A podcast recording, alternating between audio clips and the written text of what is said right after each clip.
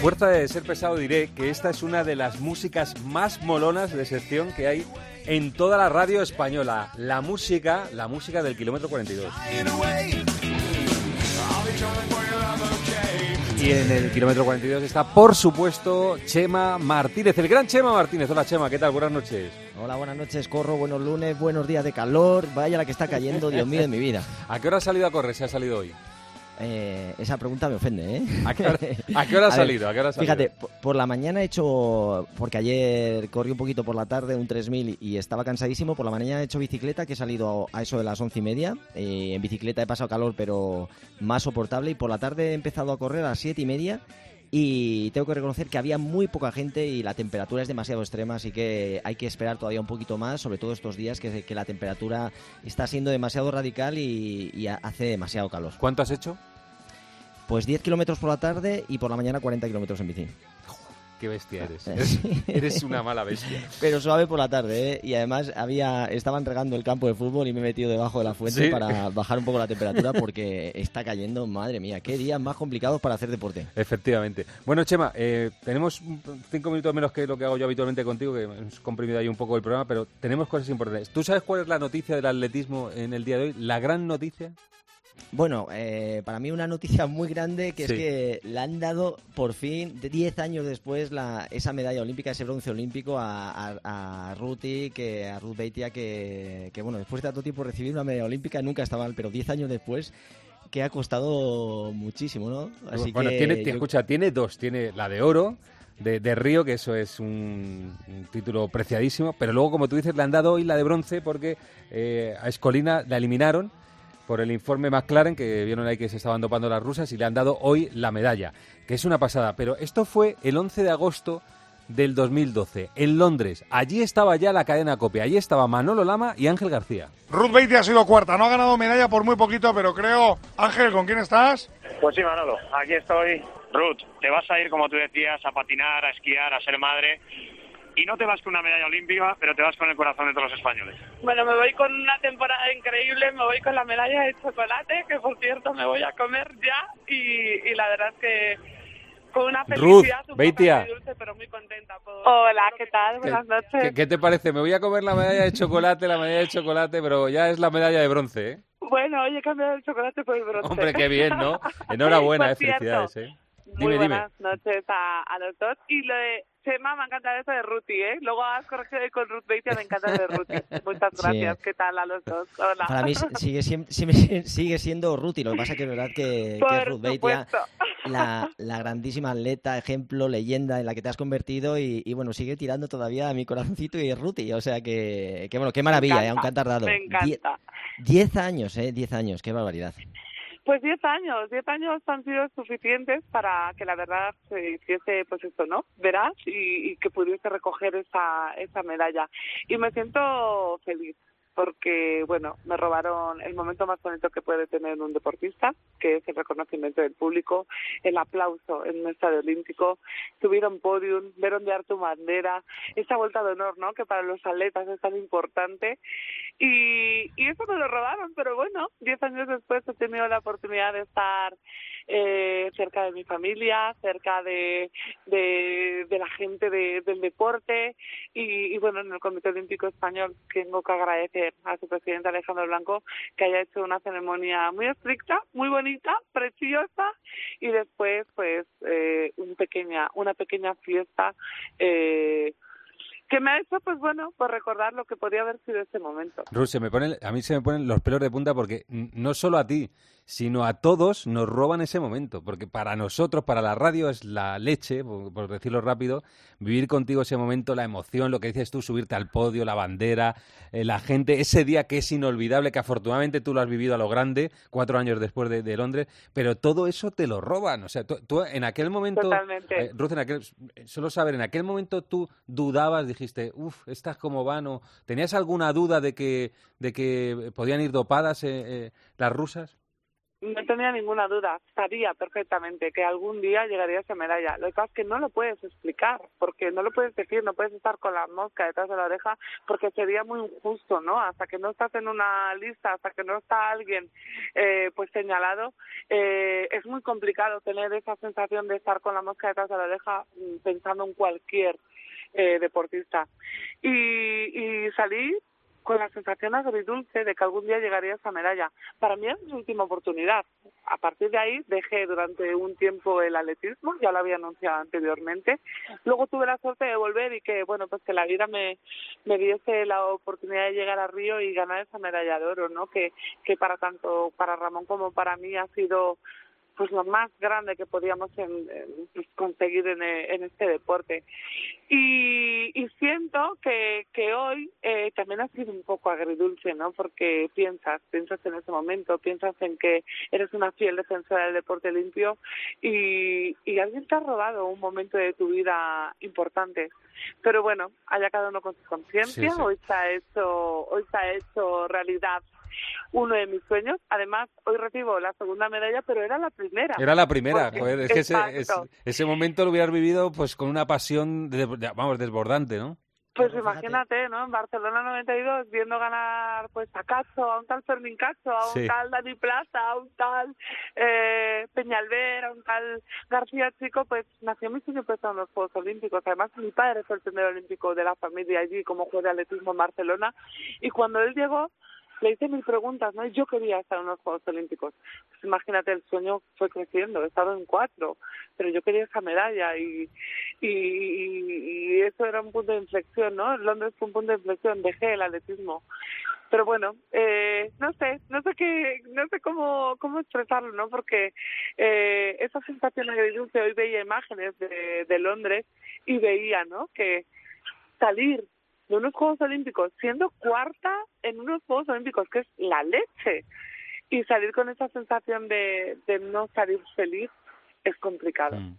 Claro, esa es la gran pena, Corro, que desgraciadamente ese momento que del que está hablando Ruth eh, es el que no se puede no se puede volver atrás y no te no te dan eso que te has ganado, ¿no? Y yo creo que por muchos reconocimientos, por muchos homenajes, por mucho que tenga esa medalla ya en su poder, yo creo que todavía lo que sientes que donde lo tenía que haber celebrado era en Londres, en, eh, su vida y en el podio, y realmente es donde el deportista se crece y encuentra sentido un poco a lo que para lo que entrena y para lo que dedica, toda su vida, ¿no? En este caso pero en cualquier caso, Ruti, tienes el cariño de toda la gente, eh, que te has convertido en una fuente de inspiración para todos los deportistas y creo que, que por lo menos ese premio sí que te lo han dado desde el primer momento y eso que siempre te, llevarás contigo, ¿no? Aunque independientemente, te hayan dado esa medalla que era, que era tuya y, bueno, el cariño de todos nosotros lo tienes y, y lo tendrás, que creo que eso es maravilloso también gracias, lo sé. Ruth Beitia, una grande del deporte español. Dos medallas de dos medallas olímpicas, una de bronce y otra de oro. Y la disfruta hoy, la medalla de bronce. No te voy a preguntar dónde la vas a tener, que está el mundo que no se puede decir uno dónde tiene las cosas. No te voy a decir dónde las Bueno, pues se lo puedo decir. ¿Sí? Esta se va con todas las demás al Museo del Deporte de Santander, así que invito a todas esas personas que, ah, vale, vale, perfecto. a mi ciudad, perfecto. Que, que allí estará dentro de unos días, porque ahora hay que pasearla. Hay que pasarlo un poco, efectivamente. Eh, Ruth, muchas gracias y gracias por los momentos vividos. Hoy ha habido el reconocimiento a uno que fue muy especial en, Londres. Un beso, gracias. Gracias a vosotros. Un besazo. Un beso, Ruti. Un beso. Ruth Beitia, que hoy ha recibido la medalla de bronce. Bueno, Chema, empieza una gran competición el viernes, el Mundial de Eugene, en Oregón. Eh, ¿Con qué vamos? ¿Qué ves? Eh, ¿Qué posibilidades hay de, rozar eh, medallas o pues subir al podio? Pues fíjate, llevamos un equipo numeroso, 55 deportistas, 33 hombres, 22 mujeres. Eh, este campeonato del mundo que se hace por primera vez en, Estados Unidos, que será en Eugene, eh, va a ser difícil un poquito de seguir porque hay nueve horas menos allí y quien lo quiera ver le va a tocar trasnochar y salvo las pruebas de maratón y marcha que sí que las podrán ver por la tarde la gente en la sobremesa. O sea que eh, va a ser un poquito dedicado a los Como hace mucho calor y el verano y puede haber vacaciones, la gente puede alargar la noche. Eso es. Y en cuanto a acciones de medalla, Corro, a ver, eh, nos faltan eh, Orlando, no está Ana Peleteiro también por su reciente embarazo, no tenemos a, eh, a un posible medallista que será Jordan, que casi será una medalla garantizada en, próximos años, ¿no? en próximos eventos. Y, realmente las opciones de medalla, yo creo que si, si nos trajéramos dos medallas, estaría muy bien. ¿Quiénes son las opciones que tenemos? Bueno, en marcha pues tenemos a María, que está la segunda del ranking, que tiene muchas opciones. Luego el medio fondo. Eh, siempre da lugar a sorpresa. Está Katir, está eh, Mario García Romo, que te, le tuvimos aquí, ah, también aquí en, ¿En Miki? Sí. Y, y, bueno, siempre puede caer la sorpresa, eh, pero es más complicado, ¿no? O sea que de medio fondo de marcha yo espero alguna, eh, luego en el 110 vallas, atento con el jovencillo que tenemos ahí, Asier, que también puede estar cerca. Si no falla, ¿eh? ese chaval es, es muy regular, ¿eh? Sí, y bueno, pues siempre eh, yo espero que haya pues gente que, le eche valor y, que nos puedan sorprender, ¿no? Pero realmente las opciones de medalla, yo creo que si nos trajéramos dos preseas sería estaría muy bien, ¿no? Así que un año complicado porque tenemos menos opciones de medalla que en otras ocasiones, pero me apuesta como siempre la marcha, el fondo y espero que, que bueno que alguna pueda caer por ahí. Así es un poquito con lo que lo que hay. También como novedad que Semenia Vuelve cinco años después a la competición y esta vez lo va a hacer en, en el 5000. Eh, recordemos que Semenia era la corredora que tenía unos niveles altos de testosterona y la obligaban todas las pruebas que iban entre 400 y la milla. Y este, caso ¿no? de, mujeres que tenían unos niveles de testosterona muy altos tenían que medicarse para bajar esos 5 nanogramos ¿no? de nanomoles de, testosterona por litro y en este caso, como el 5000 puede correr, eh, veremos qué pasa cinco años después que, que vuelve, ¿no? Y será la gran opción de ver a, a muchos campeones del mundo que no lo han sido, o sea, muchos futuros campeones del mundo que llevan dominando estos años el, el, el deporte rey tipo Duplantis, que esperemos que, que, nos den un poco un recital y, que nos hagan disfrutar. Bueno, un Mundial de Atletismo es siempre un espectáculo. A partir del viernes, aunque las horas eh, sean de madrugada, es un buen momento para disfrutar de, del Mundial. Tengo, no sabes la cantidad de preguntas de los oyentes. Te quiero hacer por lo menos cuatro o cinco para Vamos que le des consejos lo más rápido que puedas y te hago un, un montón de ellas. Por ejemplo, eh, Julián dice, ¿qué tipo de series se deben entrenar para preparar media maratón? Pues bueno, lógicamente, al ser una prueba mucho más larga, las series que hay que hacer, eh, sobre todo, están basadas en los ritmos cercanos a, a, a, a, la prueba y un poquito de más distancia. Es decir, no haría tanta falta trabajar las series cortas, aunque sí que me gustaría tocarlas, pero que, sobre todo hay que incidir un poquito más en los ritmos de prueba y con las series un poquito más largas. Llorens te pregunta, después de la media, lo que más me duele es el juego de los tobillos. ¿Algún consejo? Bueno, la media es una prueba que te deja totalmente destrozado. La gente, bueno, mucha gente tarda dos horas, con lo cual estamos hablando de casi como si fuera una maratón para un deportista profesional. Entonces sí que es cierto que hay que recuperar bien la media maratón antes de volver a iniciar otra vez con los entrenamientos. Yo de, eh, descansaría un par de, de, semanas y posiblemente lo que tenga es debilidad en, en, la musculatura del pie y eso le hace que le, que le, moleste un poquito. Así que poco a poco volver otra vez a retomar los entrenamientos e incidir de, después en un trabajo específico de ese pie que le está dando problemas. Fernando Benítez dice, Superchema, soy fiel oyente. ¿Cómo empezar a correr con unos kilos de más? Pues sobre todo con paciencia. Lo que se debe huir es un poquito de ser radicales, de dietas radicales, de empezar a correr mucho para intentar en poco tiempo conseguir ese, ese gran resultado. ¿no? Yo creo que hay que ser consciente de que se inicia un, un, cambio, ¿no? Es decir, oye, tengo que bajar este peso, pero eh, lo voy a hacer con tranquilidad, incluyendo unos hábitos, unas rutinas que me den lugar a bajar ese peso, pero el, a largo plazo, ¿no? A medio largo plazo. Así que sobre todo paciencia, empezar a, un poco a cuidar la comida y a incorporar los entrenamientos. Y poco a poco esos kilos, cuando te quieras dar cuenta, ya seguramente los habrá perdido sin ningún problema. Esta es muy técnica. Kiko Silven o Silven dice, ¿placa de carbono en trail running conviene?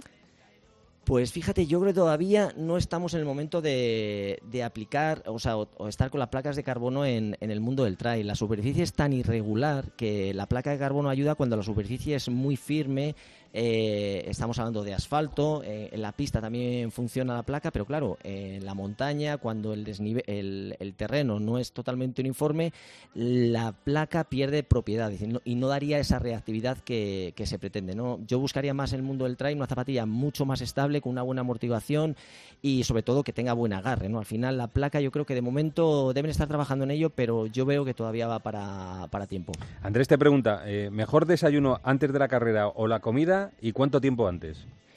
Pues eh, yo soy partidario de hacer lo que desayunar, comer, lo que hacemos habitualmente. Eh, sí que es cierto que si la, eh, competición es por la mañana, lo que tenemos que cubrir muy bien es lo que hemos comido durante la cena del día anterior. Ese desayuno no va a ser tan importante y simplemente lo que, lo que desayunemos habitualmente. Y yo lo espaciaría al menos dos, tres horas. Si la competición es por la tarde, yo lo que sí que haría sería un desayuno un poquito más abundante y lo que bajaría sería la comida. De tal manera que tuviéramos la sensación de que no hemos comido, tenemos el estómago vacío y sobre todo los nutrientes que vamos a obtener como fuente de energía son los que hemos, hemos eh, incorporado en el desayuno y en la cena del día anterior. Pero sobre todo normalidad y lo que hacemos habitualmente. Cuando vamos a entrenar por la tarde, pues más o menos intentar hacer lo que hacemos en, en esos días. Bueno, y esta yo creo que va a ser rápida. Jorge Currillo dice, ¿cuál sería un buen índice de masa corporal o tanto por ciento de grasa para competir a buen nivel?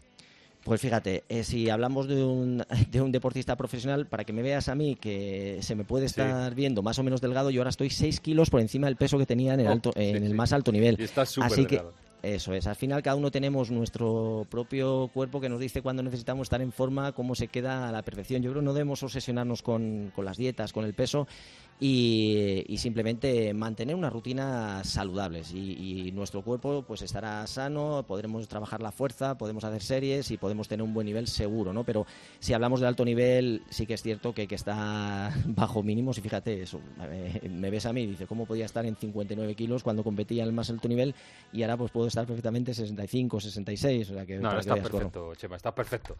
bueno.